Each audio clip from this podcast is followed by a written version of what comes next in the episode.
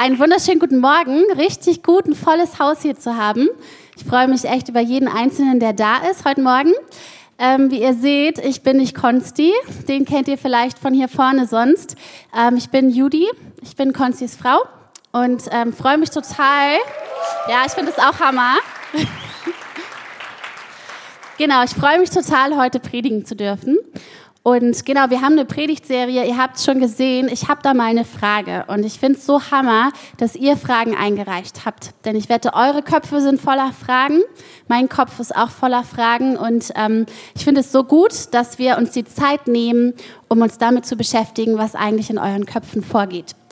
Außerdem finde ich super, dass ihr die Frage eingereicht habt, denn äh, mein Ehemann redet nicht so gern über Krisen. Das heißt, heute darf ich mal predigen, denn für die Krisen bei uns zu Hause bin ich eher zuständig. Ähm, nein, wir haben zwei Mädels, also bei uns ist immer etwas Krise zu Hause, aber das passt schon. Genau, letzte Woche hat er darüber gesprochen, wie wir körperlich gesund werden können. Ich habe das unter der Woche gemacht. Ich habe mir den Ecclesia Podcast auf mein Smartphone gezogen und habe mir die Predigt nochmal angehört. Und ich möchte euch wirklich ermutigen, das auch zu tun. Denn das ist richtig gut. Manchmal kriegt man noch mal Dinge mit, die man sonntags verpasst hat oder es wird noch mal so äh, erfrischt. Und bei mir war das so, ich habe jetzt letzte Woche mir die Predigt angehört und ich habe wirklich gemerkt, wie Gott mich tief im Herzen ermutigt hat, dass er wirklich da ist und dass er wirklich ähm, mich und meine Familie heilen möchte. Und ich habe wieder neu angefangen, auch für meine Kinder mehr zu beten, für meinen Mann mehr zu beten. Und ich habe einfach gemerkt, wie es nicht nur die Worte waren, die mich überzeugt haben, sondern wie auch wirklich sein Geist in mein Herz hineingewirkt hat und Glauben entstanden ist. Von daher möchte ich dich echt ermutigen, hey, lad dir den Podcast auf dein Handy. Ähm, vielleicht ist das technisch jetzt irgendwie falsch, dann tut es mir leid, aber du kannst dir den Podcast auf dein Handy holen und kannst die Predigten nachhören. Dazu möchte ich dich ermutigen. Nächste Woche wird es dann nämlich auch richtig spannend. Da haben wir immer noch die Predigtserie. Ich habe da mal eine Frage und wir haben einen tollen Gastsprecher aus den USA, der zu dem Thema predigt, wie kann ich Gottes Stimme hören. Also das wollt ihr auch nicht verpassen. Und heute beschäftigen wir uns also mit dem Thema Lebenskrisen. Ähm, kennst du das? Ähm, in deinem Leben läuft es eigentlich gerade richtig gut, du fühlst dich wohl, du bist erfolgreich und du hast das Gefühl, du bist ein Überflieger oder du bist auf der Überholspur deines Lebens und irgendwas passiert, ähm, was dir eigentlich überhaupt nicht in den Kram passt. Mir ist das neulich mal so gegangen und zwar war ich im Auto unterwegs mit unserer Tochter Lotta, die ist drei. Und ähm, wir waren auf dem Rückweg von DM und ich war echt so richtig happy, könnte man sagen. Ich habe mir so gedacht, Mensch, heute ist irgendwie mal alles gut, kein Stress zu Hause, die Kinder reißen sich nicht die Haare aus, alle sind entspannt, alle sind happy. Wir waren bei DM gewesen, die Lotti hat sämtliche Omas mit einem Lächeln und Hallo begrüßt, hat alles wieder reingeräumt, was sie aus den Regalen gezogen hat. Und ich habe gedacht, ja, Erziehung läuft, alles gut soweit.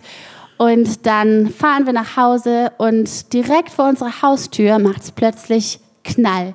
Es gab einen riesen Knall und ich bin aus Versehen äh, mit unserem Auto in ein parkendes Auto reingefahren. Das ist mir noch nie passiert. Ich habe schon über zehn Jahre den Führerschein, bin noch nie irgendwo gegengefahren. Also das erste Mal, abgesehen von einem Laternenpfahl. Aber das war nur gestriffen damals. Ähm, genau, fällt mir jetzt gerade ein, nicht, dass ich da nachher irgendwie ne, Ärger bekomme. Genau, wir hatten also einen Unfall. Ich bin in ein parkendes Auto reingefahren, uns ist nichts passiert, aber wir hatten einen großen Blechschaden. Und zwar so sehr, dass ich nicht mehr weiterfahren konnte, sondern ich musste zurücksetzen und um das Auto rumfahren, weil ich mich da festgehackt hatte quasi. So sehr bin ich dagegen gefahren. Ähm, und ich muss euch sagen, das fiel mir ganz schön schwer, ähm, mir das selber so zu vergeben. Ja, irgendwie habe ich gedacht, das ist so unnötig und das ist auch noch richtig teuer. Und ich hatte doch gerade gedacht, Mensch, jetzt heute ist eigentlich mal alles gut. Und dann sowas. Ich weiß nicht, ob ihr sowas kennt. Vielleicht seid ihr auch alle richtig gute Autofahrer und seid noch nie irgendwo gegen gefahren. Mir ging das auch so über zehn Jahre lang, aber sowas kann passieren. Vielleicht hat Gott es auch irgendwie zugelassen, damit ich nicht mehr so streng mit meinem Ehemann bin, wenn der irgendwo gegenfährt. Aber das ist nämlich auch schon vorgekommen, rückwärts gegen Baum auf dem Parkplatz, wo eigentlich nur ein Baum stand, sonst gar nichts. Aber naja, ne, wir lernen alle unsere Lektionen. Nee, aber mal ehrlich, das ist so eine Situation, die ist im Nachhinein betrachtet eigentlich ähm, relativ witzig. Ja, bei uns ist nichts passiert. Äh, wir konnten das, auch mit den Kosten war alles soweit ganz gut gedeckt und so. Aber es gibt auch Dinge in unserem Leben, die uns passieren, die selbst Jahre später überhaupt nicht witzig sind. Ja, das Thema heute sind Lebenskrisen und wie wir mit Gott durch diese Lebenskrisen gehen können. Und ich glaube, jeder von euch hat schon Dinge in seinem Leben erlebt, die er auch im Nachhinein am liebsten irgendwie nicht erlebt hätte. Ja, kann ich mal Hände sehen? Wer hat schon mal was erlebt, wo er sagt, hey, das, ich wünschte, das wäre nicht passiert. Das war irgendwie schwer für mich. Ja, es sind richtig viele von uns. Ich kann mich da auch einreihen. Und manchmal gibt es sogar Zeiten in unserem Leben, wo es uns schwerfällt, morgens aufzustehen. Ja, nicht weil dein Bett so kuschelig ist oder weil dein Ehepartner so gut riecht, sondern weil bevor du aufgestanden bist, schon deine Gedanken sich um ein Thema kreisen. Ja, weil du gefangen bist von einem Riesen, der in dein Leben gekommen ist, nämlich einem Riesenproblem. Ja, vielleicht konntest du auch in der Nacht gar nicht richtig schlafen, weil dich dieses Problem fertig macht oder nicht loslässt. Und es gab Zeiten auch in meinem Leben, und es wird sie wahrscheinlich auch immer wieder geben, wo ich selber auch gar keine Ruhe mehr finden konnte, wo ich keine Ruhe bei mir finden konnte, keine Ruhe bei Gott, keine Ruhe bei anderen Menschen, ähm, wo ich total ähm, ruhelos war. Und es war, ähm, das kam, weil etwas passiert ist und weil ich gemerkt habe, okay, etwas ist nicht so, wie es sein soll. Es geht mir nicht gut. Es sind Dinge in meinem Leben, die mir wirklich schwer zu schaffen machen. Und diese Zeiten, ähm, in denen es uns so geht, nennt man Krisen. Ich habe euch mal die Definition einer Krise mitgebracht. Und zwar heißt die, eine Krise ist der Höhepunkt oder Wendepunkt einer gefährlichen Lage oder ein entscheidender Abschnitt einer schwierigen Situation. Also ein entscheidender Abschnitt einer schwierigen Situation. Das ist per Definition eine Krise. Und die Krisen können unterschiedlich in unser Leben kommen. Ich habe die Erfahrung gemacht, meistens ist man unvorbereitet. Ich weiß nicht, wie es dir geht. Mir ging es meistens so, dass ich gedacht habe, was jetzt? Wie konnte das passieren? Und die Ursachen sind total unterschiedlich. Ihr könnt alle, ähm, alle, die sich vorhin gemeldet haben, könnten mal erzählen, hey, was war das damals, was du im Nachhinein am liebsten ungeschehen machen würdest? Und das kann sein, dass ihr Verlust erlebt habt, dass ihr einen schlimmen Unfall hattet, dass ihr Krankheit erlebt habt, dass ihr ähm, Gewalt erlebt habt. Vielleicht gibt es sogar Leute hier, die haben Krieg erlebt, ähm, die haben Zerbruch erlebt in Beziehungen. Vielleicht sind es Eheprobleme, vielleicht ist es ein Jobverlust oder ähm, ein Kind hast du verloren. Es gibt ganz schlimme Dinge, die uns passieren können und die vielen von uns wahrscheinlich auch schon passiert sind. Und wisst ihr, Krisen in unserem Leben bringen Angst und Verzweiflung mit sich, aber sie birgen auch ein großes Potenzial.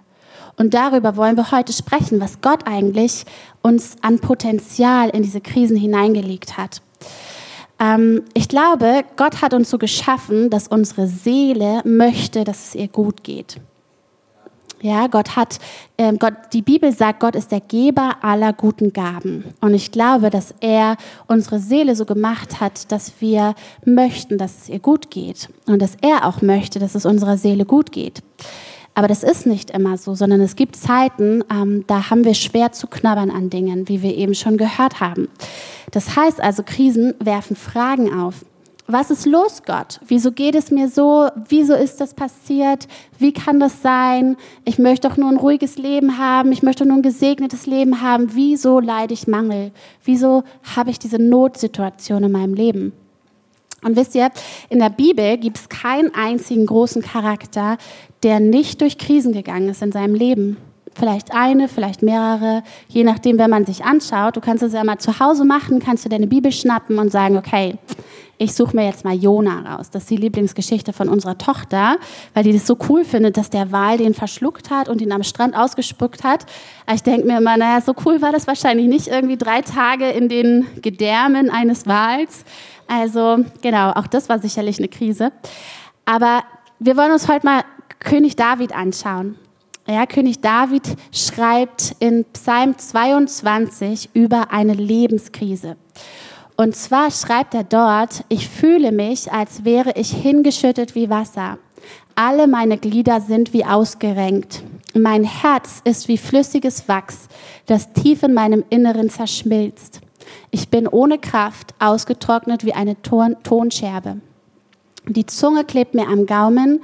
Du hast mich in den Staub gelegt, dahin, wo die Toten liegen.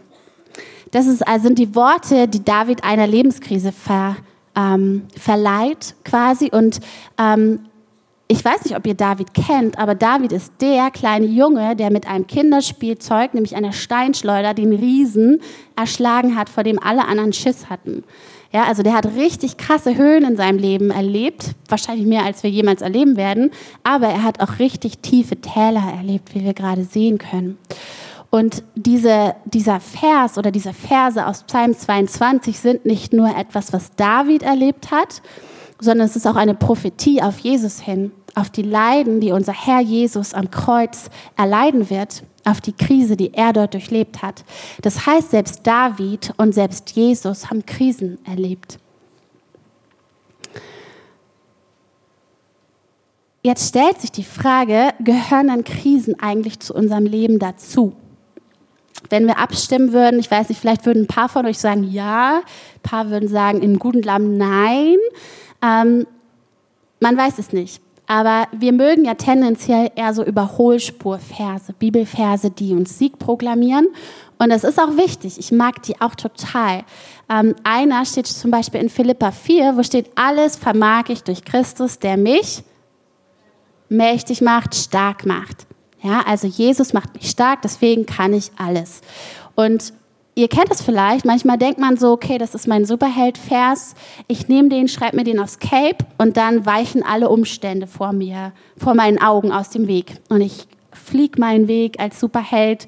Aber wenn man in den Kontext guckt, dann schreibt Paulus eigentlich darüber, ähm, dass er jeden Umstand ertragen kann, dass es ihm gut geht in Mangel, in Not und in Überfluss, dass er aus dem Gefängnis schreibt, das wäre vielleicht was, wo wir sagen so, hä, diesen Vers aus dem Gefängnis, das passt irgendwie nicht zu meinem Superhelden, meiner Superheldenvorstellung, wie ich mit Gott durchs Leben gehen möchte. Jetzt ist die Frage, verlieren denn diese siegreichen Verse ihre Bedeutung in Krisen oder wird die Bedeutung vielleicht noch authentischer und noch ehrlicher? Ich möchte euch von einer Krise aus meinem eigenen Leben erzählen. Und zwar liegt es schon ein paar Jahre zurück. Ähm, ich habe Medizin studiert und vor meinem ersten Staatsexamen ähm, hatte ich eine große Lebenskrise. Ja, ich habe damals die, die Anforderungen des Lernens, das, die, das wuchs die ganze Zeit. Es gab immer mehr zu lernen, als man schaffen kann. Und äh, ich wurde immer entmutigter und immer fertiger. Und irgendwann war ich so weit, dass ich monatelang nicht mehr schlafen konnte. Ich hatte am gesamten Körper Juckreiz. Ich war total ruhelos und ich habe echt jegliche Freude verloren. Ja, also man könnte ähm, sagen, es war so eine, wie so eine Art Depression. Ja, und ähm, hättest du mich zu der Zeit gefragt, ob ich mir vorstellen kann, dass sich dieser Zustand jemals ändert, hätte ich gesagt, auf gar keinen Fall. Das kann ich nicht glauben. Ich glaube nicht, dass ich hier wieder rauskomme, so wie es mir geht. Ich habe keine Lust auf den nächsten Tag. Ich habe keine Lust auf die nächsten fünf Stunden. Ich glaube, das wird sich nicht mehr ändern. Und wisst ihr, das Gute ist, dass die tiefen, auch die tiefen Täler unseres Lebens, dass die Täler zwischen Bergen liegen. Ja, und der Psalm 23, der sagt es so schön, ähm, dass Gott uns durchs finstere Tal des Todes hindurchführt. Und dass sei er da ist, Stecken und Stab da sind, um uns zu trösten. Und wisst ihr, das ist echt eine Wahrheit, dass ein Tal zwischen zwei Bergen liegt und es irgendwann wieder bergauf geht. Ja, und das habe ich auch erlebt. Ich werde euch nachher noch ein bisschen mehr davon erzählen. Ähm, die Frage ist jetzt, ähm, wie können wir das erleben? Die Definition von Krisen sagt, dass ähm, eine Krise ein entscheidender Abschnitt in einer schwierigen Situation ist. Und ähm, harte Zeiten in unserem Leben bedeuten große Not, aber auch großes Potenzial. Das könnt ihr auch bei euch auf dem Handout ausfüllen, wenn ihr möchtet. Ähm, man sagt, dass die Chancen ungefähr 50-50 stehen, ob du aus einer Krise zerstört hervorgehst oder ob du veränderst, verändert daraus hervorgehst. Ja, wieso ist das jetzt so? So viele Menschen erleben richtig schlimme Dinge und trotzdem geht ihr Leben irgendwie insgesamt bergauf, während andere Menschen kleinere Dinge erleben und, ihr, und sie zerbrechen daran. Die Frage ist, woran liegt das? Und ich, ich glaube, es gibt Auswirkungen von Krisen. Ja, das wollen wir uns heute mal anschauen. Was sind negative Auswirkungen von Krisen oder schlimmen Erlebnissen ähm, in unserem Leben? Ich habe mal drei negative Auswirkungen rausgesucht, die wir besprechen wollen. Und zwar das erste ist, ähm, Krisen führen dazu, dass unser Fundament erschüttert wird. Ja, unser sicherer Stand wird erschüttert. Das zweite ist, Krisen führen dazu, dass wir Lügen glauben. Und das dritte ist, Krisen führen dazu, dass wir fehlerhafte Grenzen setzen. Das wollen wir jetzt gleich uns zusammen hier anhand von vier Punkten anschauen. Ähm, die könnt ihr auch, habt ihr auf dem Handout, könnt ihr auch ein bisschen was ausfüllen hin und wieder. Genau, also ich habe das mal genannt, Knackpunkte in Krisen. Weil ich habe das in meinem Leben so erlebt, ich bin durch Krisen durchgekommen, wo ich nicht gedacht hätte, dass ich da jemals durchkomme. Und ich habe sogar erlebt, wie darin ähm, Potenzial lag für meine Beziehung mit Gott und meine Beziehung mit Menschen. Und darüber wollen wir heute reden. Ähm, genau, erste, der erste Knackpunkt, über den wir reden wollen, ist die Frage Weise oder Sohn. Bist du Weise oder bist du Sohn? Hast du ein Zuhause oder bist du heimatlos? Ja? Ähm, was, was passiert in deinem Leben, äh, wenn Dinge dich erschüttern und wenn Krisen kommen und schlimme Dinge passieren? Ähm, welche Fragen kommen in deinem Leben auf? Ja, kommen da so Fragen wie zum oder so, so Sätze wie zum Beispiel, ich hab's ja gewusst. Auf Gott kann ich nicht zählen. Gott mag mich nicht. Ich muss für mich selber kämpfen. Ich muss alleine sehen, wie ich durchkomme. Ich ziehe sowieso immer den Kürzeren. Wenn ich nicht für mich sorge, dann bin ich am Ende. Das wären so typische Aussagen von jemandem, der eigentlich so eine Waisenidentität hat. Ja, der das Gefühl hat, unterm Strich, wenn es hart auf hart kommt, muss ich für mich selber kämpfen. Oder hast du Gott als liebenden Vater in deinem Leben erlebt und hast ihn als liebenden Vater auch in dein Leben aufgenommen? Wisst ihr, es macht einen großen Unterschied in unserem Verhalten, ob wir glauben und auch erlebt haben, dass wir einen Vater im Himmel haben, der uns liebt und der mit uns ist in jeder Situation und der dabei auch noch vollmächtig ist, alles zu tun. Die Bibel sagt dass in Johannes 1, Vers 12, so viele ihn, also Jesus, aber aufnahmen, also ins Herz aufnahmen, denen gab er das Recht, Kinder Gottes zu heißen oder zu werden. Und weiter in 1. Johannes 3, Vers 1 steht, seht, welche Liebe der Vater zu uns hat oder uns erwiesen hat, dass wir Kinder Gottes heißen sollen und wir sind es auch. Hey, das heißt, wir gehören zu Gottes Familie, wenn wir ihn aufgenommen haben. Wir sind eigentlich keine Weisen mehr, sondern wir haben jemanden, der uns in seine Familie aufgenommen hat. Und das ist nicht irgendwer, sondern das ist der lebendige Gott. Aber manchmal lebt diese Waisenidentität in uns trotzdem weiter, wenn es hart wird. Ja, das ist ganz gut, weil man sehen kann, hey, wo liegt meine Identität eigentlich? Ähm, vielleicht kennt ihr die Geschichte aus Lukas 15 ähm, vom verlorenen Sohn. Ähm, die erzählt Jesus und er erzählt also, dass ein Sohn sich sein Erbe auszahlen ließ, bevor der Vater überhaupt gestorben war. Ähm, losging, es viele falsche Entscheidungen traf und das Geld verprasst hat, unterm Strich in einer riesen Lebenskrise endet bei den Schweinen, arm, kalt und hungrig. Und bei diesen Schweinen irgendwann erinnert er sich daran, Mensch, ich habe ja einen Vater. Der hat Überfluss und dem geht's gut. Und er besinnt sich und geht zurück zu seinem Vater. Und Jesus erzählt diese Geschichte, weil der Vater für Gott steht. Und wir stehen quasi für diesen Menschen, äh, für diesen Sohn. Ähm, und ich weiß nicht, was du erwarten würdest, vielleicht, dass der Vater ihn in einem hohen Bogen rauskickt und sagt, was willst du denn hier? Du hast alles verprasst, was ich, wofür ich hart gearbeitet habe. Ähm, du hast mich mit Füßen getreten, bist einfach abgehauen. Aber so war es nicht. Sondern die Bibel sagt, dass der Vater schon auf der Straße stand und geschaut hat, wo sein Sohn ist. Der hat ihn schon gesucht. Ja, und hat geguckt, hey, wo ist er? Und als er kam, ist er ihm entgegengelaufen, hat ihn in den Arm genommen, hat ihn äh, geküsst und hat ihn neu gekleidet. Und er hat ihn ins Zentrum der Familie aufgenommen. Und wisst ihr was? Das ist so, wie Gott uns in unseren Lebenskrisen begegnen möchte.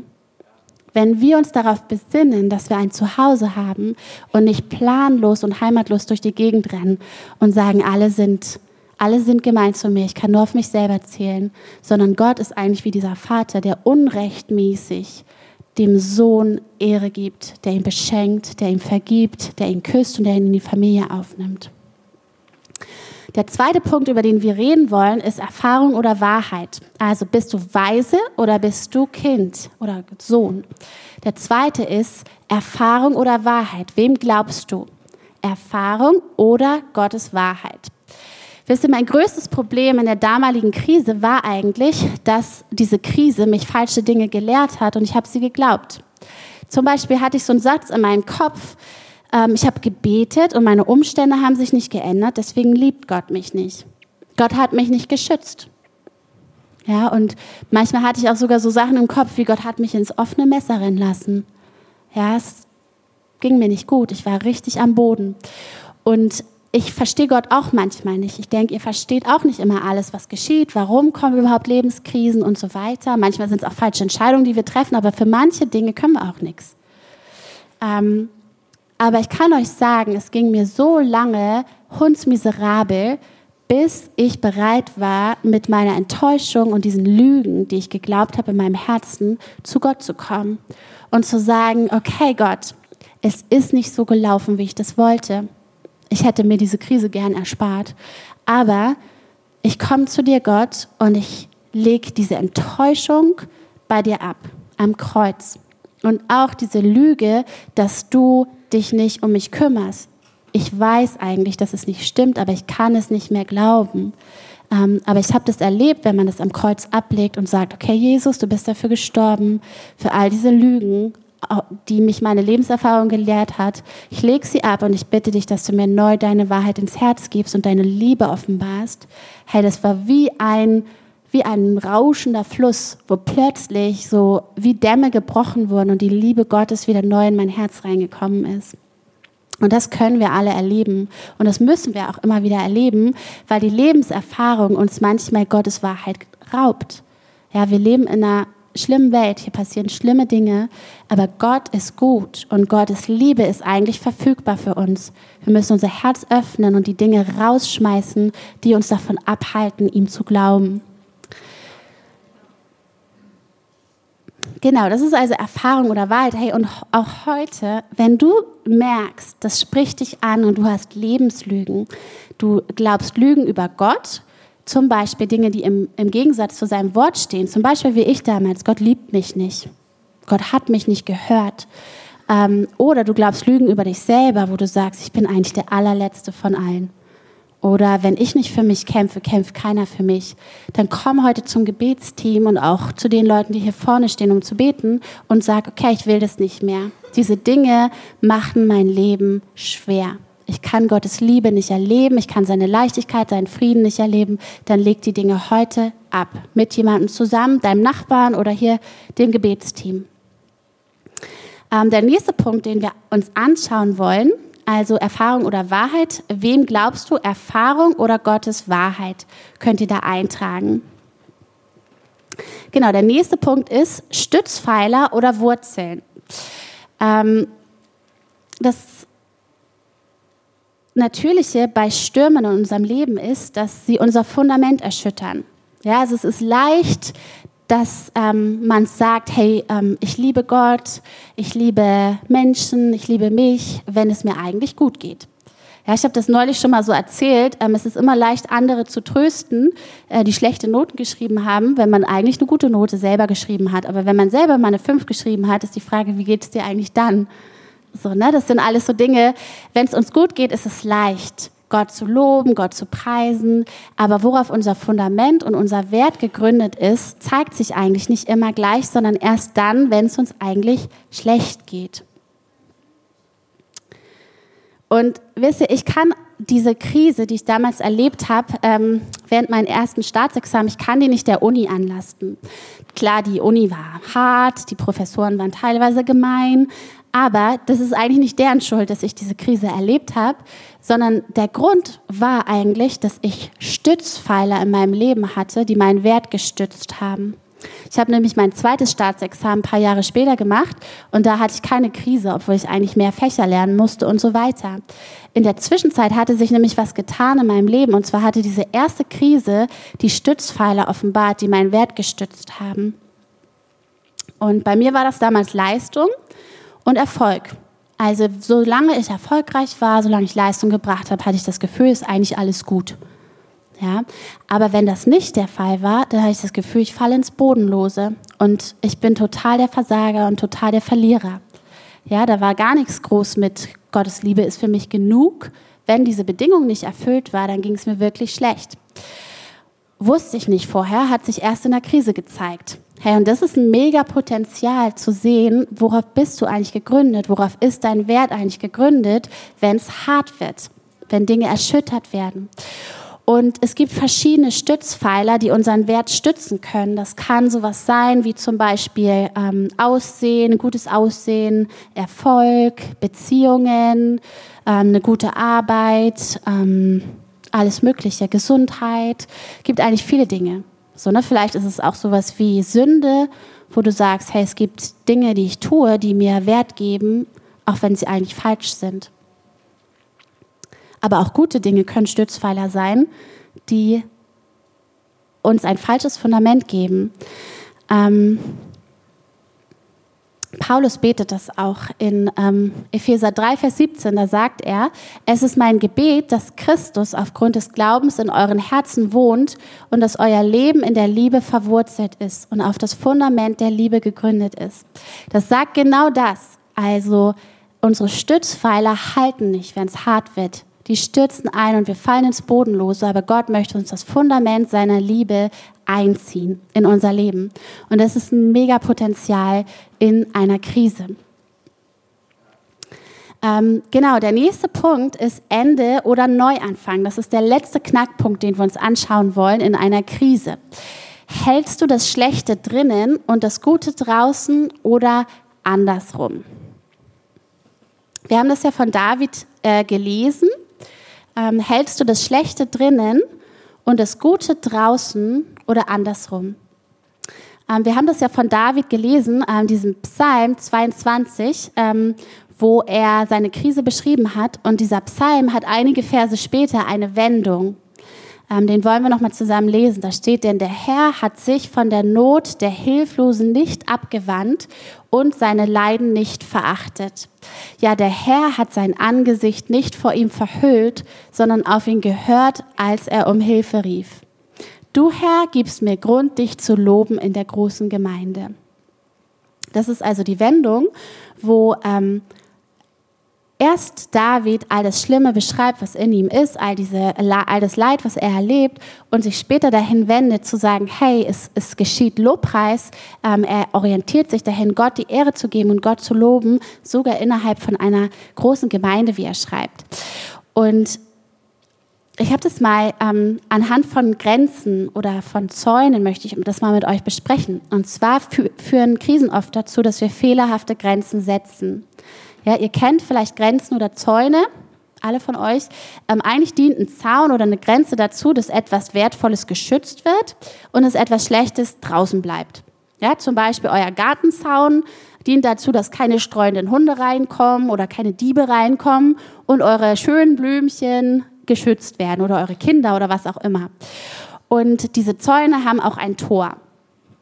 Nach Krisen ist es oft so, dass es andersrum funktioniert, unsere inneren Grenzen, dass wir das Gute draußen behalten und das Schlechte drin behalten. Ja, weil wir sind verletzt, wir sind enttäuscht, wir glauben Lügen in unserem Herzen, wir laufen heimatlos umher und wir vermauern uns und sagen, ich bin enttäuscht, ich bin ähm, die Leute haben mich nicht verstanden. Gott hat mich nicht verstanden. Er hat mir nicht geholfen. Und wir bauen eine Mauer und wir halten Gott und andere Menschen und die Hilfe draußen und halten die Not und diese ganzen schlimmen Emotionen drin. Aber das Gute bei Zäunen ist, dass es ein Tor gibt. Und dass wir die Macht haben, dieses Tor aufzumachen und zu sagen, okay, ich habe die Entscheidung, möchte ich das Schlechte drin behalten oder bringe ich das ans Kreuz? Und sage, okay, ich möchte diese Enttäuschung, ähm, ich bestehe nicht mehr länger auf meiner Enttäuschung, sondern ich lege sie ab am Kreuz. Und ich mache Raum dafür, wieder gute Dinge auf, aufnehmen zu können. Ich vergebe auch Menschen, wo Menschen mich verletzt haben oder mich enttäuscht haben, nicht so in meiner Krise für mich da waren oder sind, wie ich mir das eigentlich wünsche. Und ich lasse wieder Menschen an mich ran und in mein Herz. Weil diese guten Dinge wie Beziehungen, wie ähm, eine Kirche, wo man gegründet ist, wie Beziehungen mit Gott, die können wir manchmal abschneiden, wenn wir enttäuscht sind. Und wir haben da die Möglichkeit zu. David hat es getan. Ich glaube, dass sich an seinen Umständen wahrscheinlich gar nichts geändert hat.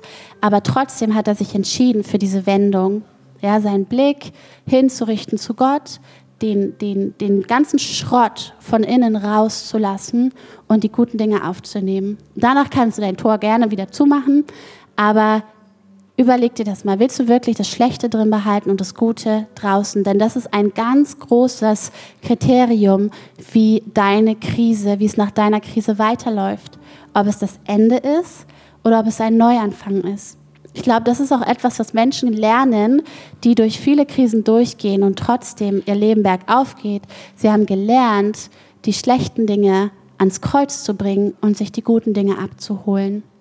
Denn Gott hat es für uns ermöglicht. Ich habe das selber erlebt. Ich, ich, wusste nicht, wie mir geholfen werden kann. Meine, meine Version war eigentlich, dass sich meine Umstände ändern, meine ganzen Probleme weggehen und dass es mir dann wieder gut geht. Aber der Weg war eigentlich ein anderer, nämlich dass Gott ähm, dass ich Gott neu rangelassen habe und dass ich die, meine Enttäuschung meine Frustration und all den Schmerz abgelegt habe und dass ich neu seine Liebe erlebt habe. Und dann waren die Umstände gar nicht mehr so wichtig. Gott hat auch, muss ich wirklich sagen, sämtliche Nöte, die ich hatte in meinen Umständen, hat, denen ist er auch begegnet. Ja, die hat er alle verändert, aber das war nicht der erste Schritt, sondern der erste Schritt war, ähm, ihm, ihm neu zu begegnen und seine Liebe neu zu erleben. Und das können wir. Wisst ihr, Gott hat echt kein Problem damit, wenn es in unserem Leben schwierig wird. Ja, er rutscht nicht nervös auf seinen Thron umher und denkt, oh, wo hat die sich jetzt wieder reingebracht, in welche Situationen, sondern er hat schon einen Ausweg für dich bereitet.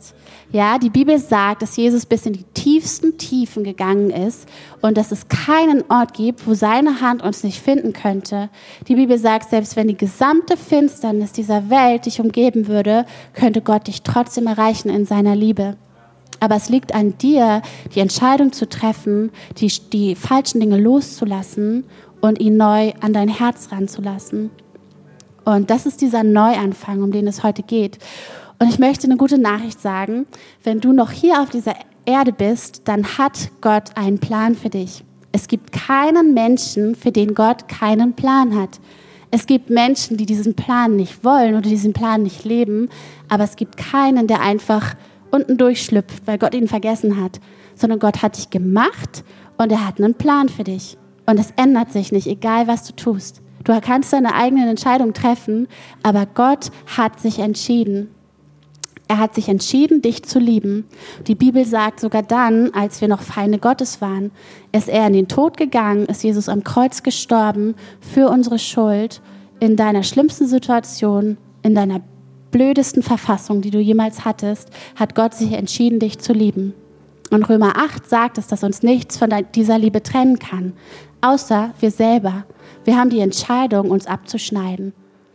Und das machen wir nicht immer bewusst. Ich habe das damals auch nicht so bewusst gemacht, aber wir können uns bewusst dafür entscheiden, das Potenzial unserer Krisen zu nutzen und diese vier Punkte echt zu überprüfen und zu sagen, hey Gott, hilf mir, verändert aus meinen Lebenskrisen durchzugehen oder rauszugehen. Ja? Ähm, ich würde jetzt gern mit uns ähm, zusammen beten. Ihr könnt mal eure Augen schließen. Wir wollen beten und Gott Antwort geben. Jesus, ich danke dir für diesen Tag, Herr. Ich danke dir dafür, dass wir ähm, ja so viel Grund haben, ähm, dir zu danken, Gott. Denn du hast die Möglichkeit geschaffen, dass wir verändert werden, Gott, und dass wir selbst in den Krisen unseres Lebens Trost erleben und ähm, Potenzial erleben, Gott. Und ich bete echt, ja, für jeden, der hier ist, der Lebenskrisen erlebt, momentan, der schwere Dinge in seinem Leben hat, die er nicht versteht. Heiliger Geist, ich bete, dass du kommst und dass du die Herzen berührst und dass du ähm, ihren Blick wieder neu auf dich dich wendest, Herr. Und auch da, wo Schmerz ist, da, wo Kummer ist, Herr, bete ich, dass du diesem Kummer begegnest, Herr. Das steht in deinem Wort, dass du unsere Tränen in deinen Schlauch gießt, Herr. Und ich bete, dass, dass, sie, dass wir das äh, merken dürfen und erleben dürfen, dass du unsere Tränen auffängst, dass du uns kennst, dass du immer bei uns bist, Herr. Und vielleicht ähm, geht es dir so, während wir jetzt die Augen geschlossen halten, dass du Jesus eigentlich noch gar nicht als dein Herrn angenommen hast, sondern dass du ähm, eigentlich noch gar nicht Beziehung mit ihm lebst, sondern sagst, hey, wirklich, da ist einer für meine Schuld gestorben, wirklich, ich kann Befreiung erleben von meiner Last, von, von meinen ähm, von meiner Verzweiflung, ähm, dann möchte ich dich einladen, jetzt eine Entscheidung zu treffen und zu sagen, okay, ja Gott, ich gehe einen ersten Schritt mit dir. Ich entscheide mich, ähm, dich in mein Herz zu lassen und meine Tür dir zu öffnen. Du brauchst da nicht nach vorne kommen, brauchst auch nicht aufstehen, aber du kannst mal deine Hand heben und kannst Gott ein Zeichen geben, während wir alle die Augen geschlossen haben und sagen, ja Gott, ich möchte das. Ich möchte, dass du in mein Leben kommst. Bitte komm und hilf mir. Bitte komm und rette mich. Sei mein Erlöser, sei mein Held. Wenn du das möchtest, dann heb jetzt mal deine Hand und gib Gott ein Zeichen. Jesus, ich danke dir für all die Menschen, die ähm, ja, die dir Antwort geben, Herr, und die dich äh, in ihr Leben einladen. Herr, ich bete, dass du kommst und dass sie ähm, wirklich verändert werden und deine Erlösungskraft erleben dürfen, Herr. Ja, Amen.